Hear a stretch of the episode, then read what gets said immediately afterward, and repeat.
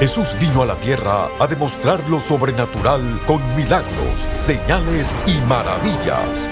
Prepárese para recibir su milagro hoy en Lo Sobrenatural Ahora con el apóstol Guillermo Maldonado.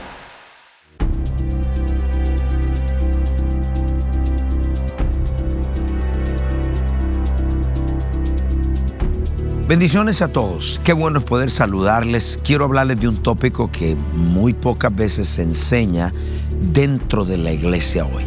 Pero mi trabajo apostólico es traer cosas por las cuales no son comunes dentro de la iglesia, no porque quiera sobresalir ni que quiera ser el mejor, sino porque esa es la función apostólica en mi vida, la asignación, traer cosas al cuerpo que el cuerpo necesita tanto y pues una de las cosas que hemos perdido dentro de la iglesia es la liberación. Yo quisiera que usted se prepare a recibir un mensaje acerca de la importancia y la necesidad del ministerio de la liberación. Muchas cosas lo han reemplazado, por ejemplo la psicología y la psiquiatría, la consejería. Uno de mis doctorados es un doctorado en consejería. Yo me gradué en eso y yo lo creo, lo hago, lo hacemos. Pero ¿Cómo usted puede reaccionar cuando tiene a alguien que no esté en su cabal? Eh, usted no puede darle consejería a alguien que no esté en su cabal. Usted tiene que sacar o expulsar aquella influencia maligna que no lo deje estar en su cabal para que pueda recibir una consejería.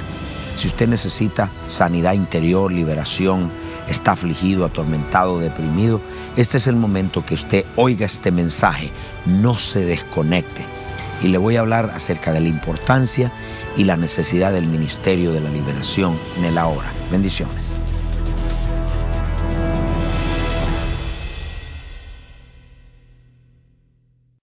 Voy a hablar de mi primer capítulo del libro, de la importancia y la necesidad del ministerio de la liberación en el día de hoy. Lucas 4:18. Antes de hablarle el trasfondo, mire lo que hay. Cuando Jesucristo habla del Espíritu de Jehová sobre él, hay un trasfondo, había un jubileo. En ese tiempo de Jesús hubo un jubileo.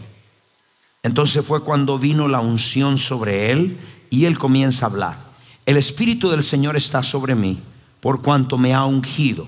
La palabra ungido significa ser sobrenaturalmente empoderado para hacer lo imposible.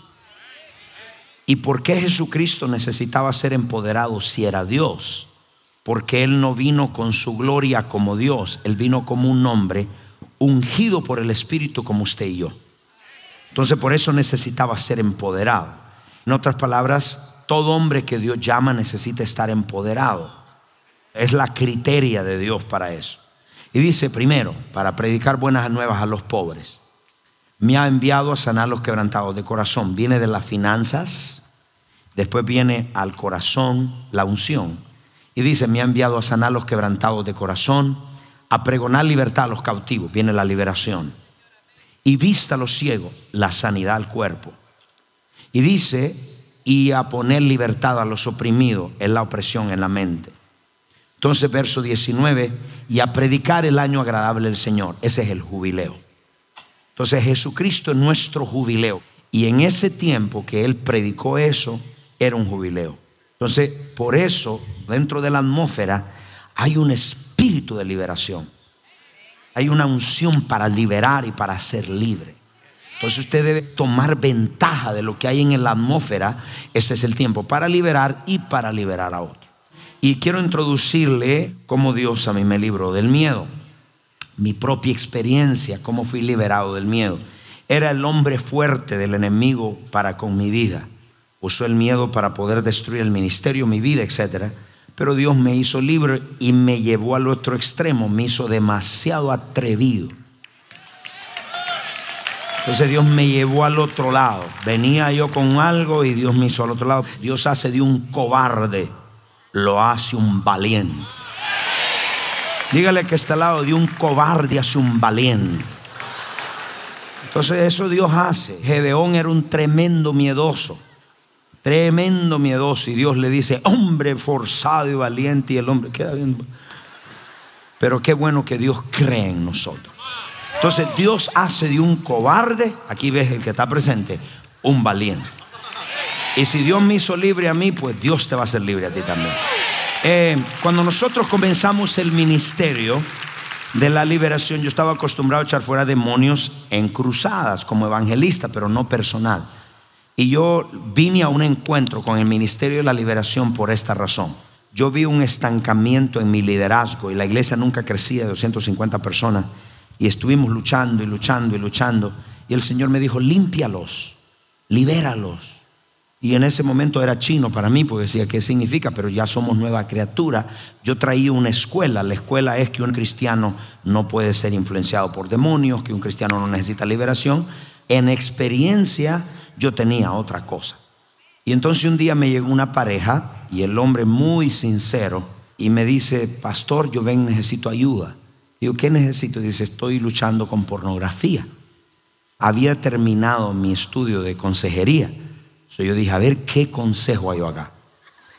Entonces cuando comience a hablarle, el hombre me dice, cada seis meses yo caigo en pornografía.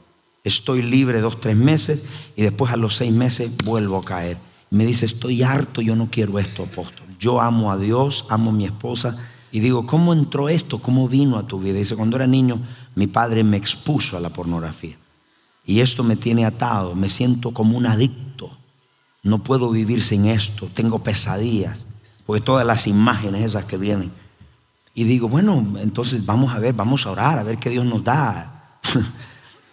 y de repente se me transforma el hombre y me dice con una voz así, Él es mío y no lo dejo ir.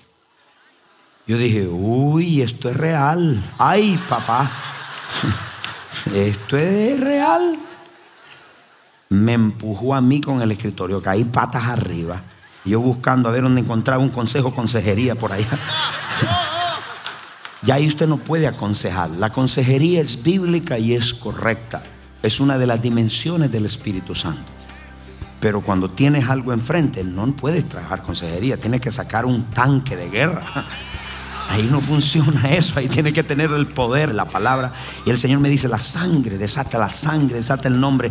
Y empecé, lo eché fuera. El hombre fue libre, se le acabaron los ciclos de pornografía. Ese hombre lloraba y decía, pastor, no usted sabe cuánto ha sido el tormento. hay muchos de ustedes que están así. Están luchando con cosas en silencio, nadie lo sabe.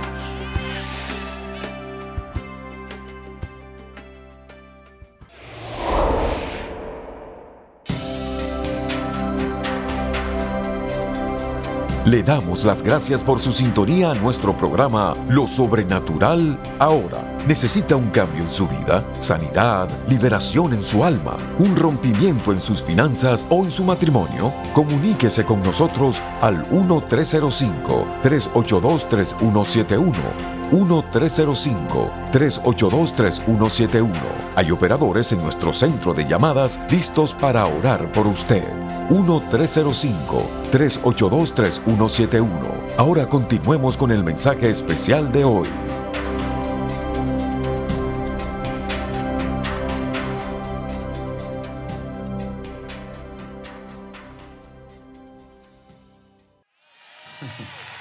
La mayoría de las iglesias en Estados Unidos y en Latinoamérica no creen en la liberación. Y si no creen son del diablo, no te digas, ay, pastor le está atacando. No, no, no son gente de Dios, pero en esta área son ignorantes, así como lo fui yo. Entonces vamos allá, Marcos capítulo 1, verso 21, y vamos a ver cómo Cristo entró en la liberación. Uy, I like it. Y dice, entrando en Capernaum en los días de reposo y entrando, ¿a dónde entraron? Sinagoga. La sinagoga de aquel tiempo y aún hoy son lugares de discusión eran lugares de argumentos. Venían los doctores de la ley, llegaban allá y se juntaban y empezaban a discutir la palabra, pero no había espíritu. Por eso sacaron la escuela de profetas. Ya cuando Cristo vino no había escuela de profetas, porque lo que quedó fue un lugar de argumento. El lugar de adoración era el templo. La sinagoga no, entonces ahí argumentaban. Y ahí enseñaban, ahí se ponían a enseñar, a argumentar, a hablar. Y y usted no estaba en tanto argumento que al final no lo cambió nada. La gente habla tanto argumento y tanta cosa y tantas preguntas y respuestas y al final no le cambia nada. Y dice, entrando en la sinagoga, y se admiraban verso 23, de su doctrina, porque les enseñaba como quien tiene autoridad y no como los escriba. ¿Qué significa eso? Que cuando vino Jesús, ellos se admiraban de su doctrina, porque Cristo cuando hablaba, no hablaba como los escribas. Vamos a ponerlo en términos de hoy, los escriban eran gente religiosa que se sabía la Biblia, pero todo correcto. Pero a la hora de demostrarlo, solo era cabeza conocimiento. Eran escribas. En otras palabras, en la sinagoga había palabra, pero no espíritu. Entonces, hoy iglesias, mucha palabra, pero no hay espíritu, no hay demostración, no hay liberación, no hay milagro, no hay nada de lo que Cristo hizo. Entonces ellos dijeron, oye, este no habla como los otros que hablan. ¿Y cuál es la diferencia? La autoridad cuando uno habla viene de la experiencia que tiene con lo que predica. Yo he experimentado la liberación en todas las áreas, en la mente, en el corazón, en mi alma, en todo. Eso yo tengo autoridad.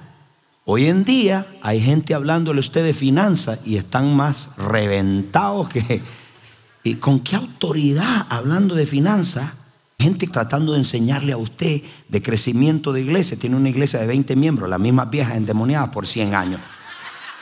¿Me pueden entender, iglesia? Yo no tengo autoridad para enseñarle a usted de finanzas si yo soy un ladrón y no diezmo ni ofrendo. Entonces mi autoridad cuando hablo viene cuando lo vivo. Por eso es que ve usted la diferencia. El que se para adelante, el que lo vive, my caro, usted habla y te dice, tiene algo. Bueno, ese no es el tópico. Hay mucho escriba dentro de la iglesia, con mucho conocimiento, pero a la hora de la hora. Ok, verso 23. Pero había en la sinagoga de ellos, ¿dónde? ¿En la dónde? En la sinagoga. No era en la calle. Esto era en la sinagoga de ellos. Estaban sentaditos todos así y Cristo enseñando. Un hombre con espíritu inmundo que dio voces verso 25, diciendo, en otras palabras, imagínese usted sentadito y de repente el hombre hace, le dan convulsiones. ¿Por qué hemos removido el ministerio de la liberación? Porque no queremos ofender a nadie. El que está atrás se asusta y dice, uy, esta iglesia. Entonces dejas a tu gente endemoniada porque no quieres ofender. Ahora, mira a ver qué hizo Cristo. Cristo es mi ejemplo y yo lo sigo. Entonces dice Cristo, el hombre habla, toma la voz del hombre y le dice, ¿a qué tienes con nosotros Jesús Nazareno? Lo conoció. ¿Has venido a destruirnos? Sé quién eres, el santo de Israel. No le dice que es el Señor, porque el Señor significa dueño, Dios absoluto, y ellos no van a reconocer eso. Y dos, reconocen a Jesús. ¿Por qué? Porque ellos vieron en Jesús el gobierno de Dios. ¿Y cuál es el gobierno de Dios? La autoridad. Los demonios saben cuando usted está bajo autoridad o cuando usted es un rebelde. Porque la autoridad en el mundo espiritual es transparente. Los diablos saben cuando usted está en rebeldía. Y dice, no, él no tiene autoridad sobre mí. Pero si usted está bajo autoridad, eso le da a usted autoridad. Y, y salió y tomó lugar en la sinagoga y mire lo que pasó. Cristo hizo liberación siempre en público, nunca lo hizo en privado. ¿Por qué razón? Por dos razones. Una, porque quería exponer la derrota de Satanás públicamente. Esa es una demostración pública que Satanás está vencido. Entonces, nunca Cristo dijo, ok, tráemelo y llévame a la oficina, por favor, allá lo libero. Lo hizo en público. Y si Cristo lo hizo en público, ¿por qué hoy no lo hacemos? Porque no queremos ofender a la gente. Ah, yo no quiero que se ofenda, que se asuste. Traje una persona, pero no ministre liberación ese día. Le estás diciendo al Espíritu Santo que no haga lo que él tiene que hacer. Porque Cristo dijo, si por el dedo de Dios yo echo fuera demonios, ustedes también pueden hacerlo. Entonces, usted no se avergüence, se lleva la reputación a su casa y se lleva el demonio o la pierde pero es libre del demonio. Entonces Cristo siempre lo hizo en público, diga en público. Entonces parte de su ministerio echar fuera demonios. Verso 25, pero Jesús le respondió diciendo, quiero que vayas a siete días de consejerías continuas, por favor, con todos los efesios del Rey Jesús. Dígame por favor qué le dijo. En griego la palabra cállate significa poner un bozal en la boca. Y en el vulgarismo normal, ¿sabe qué significa? Cállate la boca. O sea, el demonio comienza a hablar por la persona y Cristo no le dice, ok, siete horas de psiquiatría y psicología para ver cómo te va y siete píldoras de esta para que te vuelvan más loco en la cabeza. No le dice, cállate. Te pongo un bozal en la boca. Muchos de ustedes eso es lo que necesitan hacer. Cuando ves al diablo decirle, cállate la boca, diablo. Hay gente que el diablo está usando para traerte persecución y tú le vas a decir, te pongo un bozal en la boca, cállate. Entonces dice allá, cállate y sal de él. Hmm, eso ofende gente. Pero yo le hago una pregunta. ¿Qué usted escoge? ¿Ofenderlo a usted o la libertad de él? Dios me dijo esto.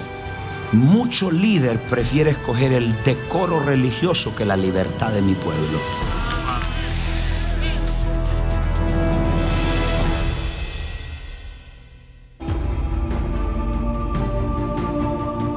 El poder y autoridad sobrenatural para sanar, liberar y hacer milagros está a su alcance hoy como lo estuvo en los tiempos bíblicos. Cómo caminar en el poder sobrenatural de Dios. Escrito por el apóstol Guillermo Maldonado, le enseñará cómo desarrollar su fe, escuchar la voz de Dios y ministrar sanidad a los enfermos. Como manera de agradecer su apoyo al continuo trabajo de este ministerio, le enviaremos el libro Cómo caminar en el poder sobrenatural de Dios por su regalo de 20 dólares o más o por su regalo de 40 dólares o más, reciba por tiempo limitado la serie en DVD El Fundamento de su Fe y el libro Cómo caminar en el poder sobrenatural de Dios. Para ordenar esta oferta especial, llame hoy al 877-244-5377.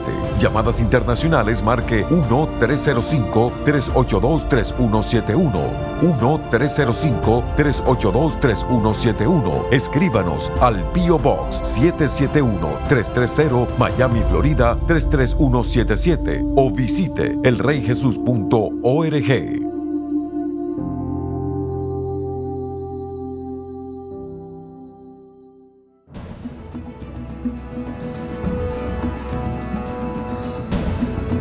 A continuación, testimonios sobrenaturales.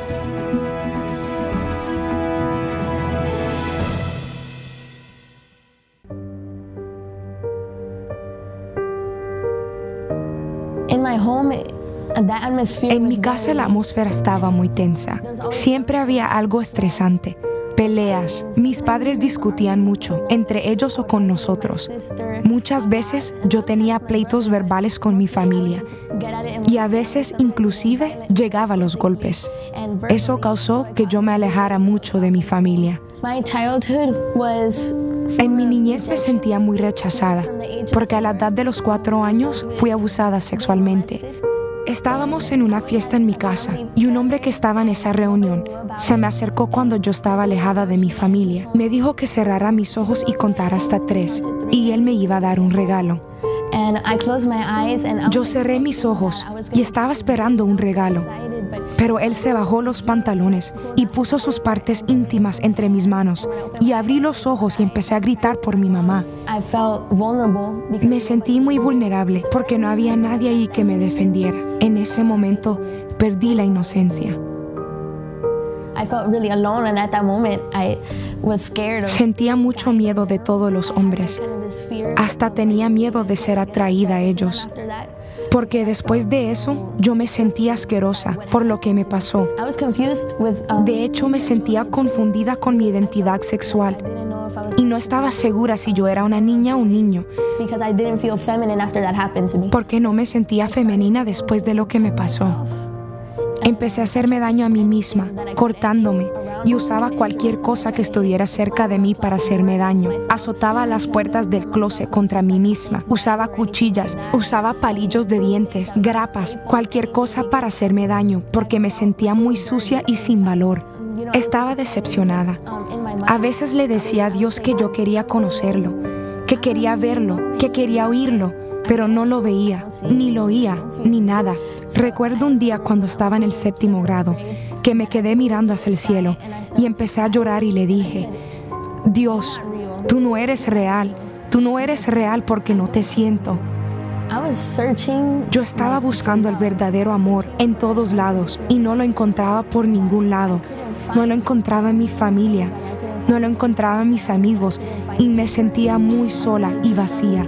En ese momento de mi vida fue cuando mi tío me pidió que fuera con él a la iglesia y a partir de ese día mi vida cambió radicalmente. Recuerdo que estaban cantando una canción de adoración y yo solo levanté mis manos por hacer lo que los demás estaban haciendo. En ese entonces yo era rebelde y dije, bueno, si ellos lo hacen, yo también. Todavía teniendo una actitud rebelde, levanté mis manos y cerré mis ojos. Pero en ese momento empecé a llorar. No entendía lo que me estaba pasando. No sabía si era que la canción era muy hermosa o qué pasaba.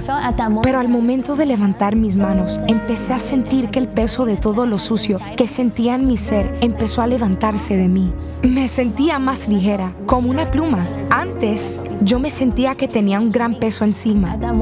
La esposa de mi tío me preguntó si quería pasar al frente a recibir a Jesús. Abrí mis ojos y le dije, claro que sí. Y lloré porque nunca había sentido un amor como este. Una mujer que estaba delante me abrazó y sentí el amor de Dios por la primera vez.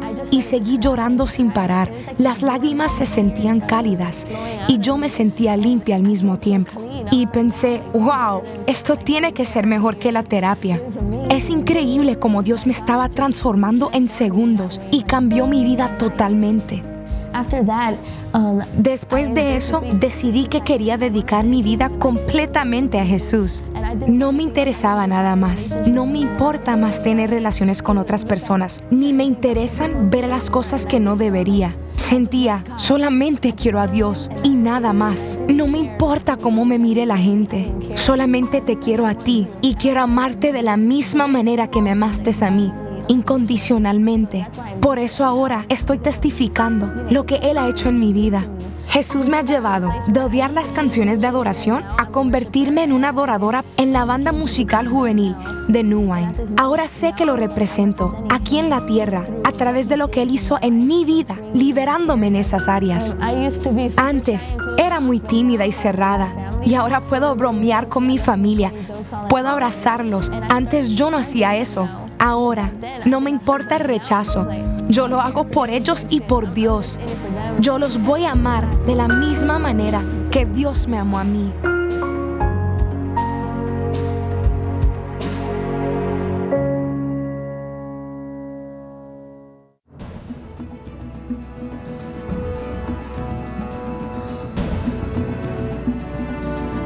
Para compartir su testimonio sobrenatural, por favor escríbanos a 14100 Southwest 144 Avenida, Miami, Florida 33186 o a nuestro correo electrónico testimonios arroba elreyjesus.org.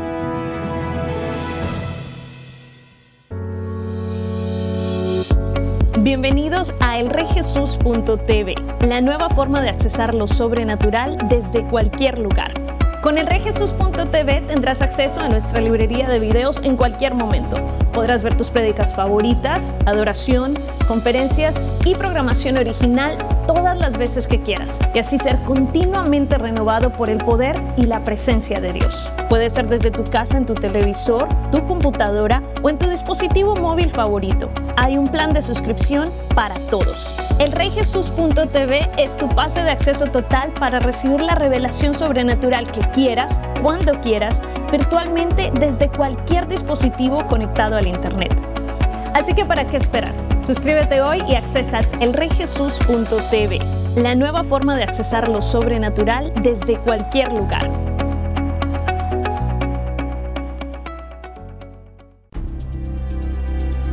Bendiciones a todos si ustedes nunca le han entregado su vida a Cristo, mi amigo, si está en casa y usted está diciendo yo necesito a Jesús, me siento preocupado, ansioso, estresado, deprimido, afligido en mi mente, en mi corazón, en mi alma. Yo necesito a Dios. Yo quiero hacer una oración por usted. Si usted nunca le ha entregado su vida a Cristo, repita esta oración conmigo para que Jesucristo venga a morar en su corazón. Repita, Padre Celestial, yo me arrepiento de todos mis pecados confieso con mi boca que Jesucristo es el Hijo de Dios. Creo con todo mi corazón que Dios el Padre lo resucitó de los muertos. Amén. Si usted hizo esta oración con nosotros, llámenos y háganos saber lo que Dios ha hecho en su vida. Y quiero leerle algunos testimonios que nos han entrado de personas como por ejemplo Mario y su esposa. Desde que se hicieron socios, sus vidas han sido transformadas. Dice acá, Charlene de Florida se convirtió en un socio para ayudar a la expansión del reino de Dios a través de nuestro programa. Frances de California fue llena del poder del Espíritu Santo, viendo lo sobrenatural ahora.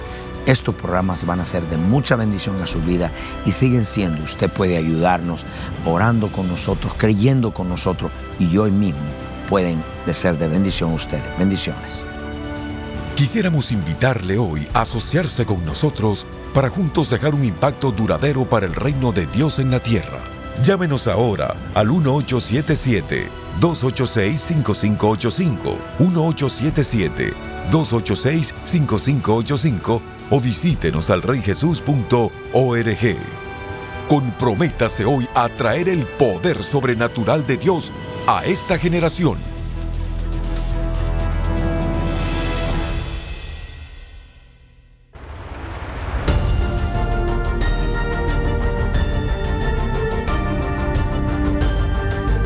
Gracias por sintonizar el programa de hoy y por hacer que este ministerio sea posible a nivel mundial. Con su apoyo, esta generación está siendo impactada por el poder sobrenatural de Dios. Para más información acerca de este ministerio o acerca de los valiosos recursos del apóstol Guillermo Maldonado, puede contactarnos al Bio Box 771-330 Miami, Florida 33177.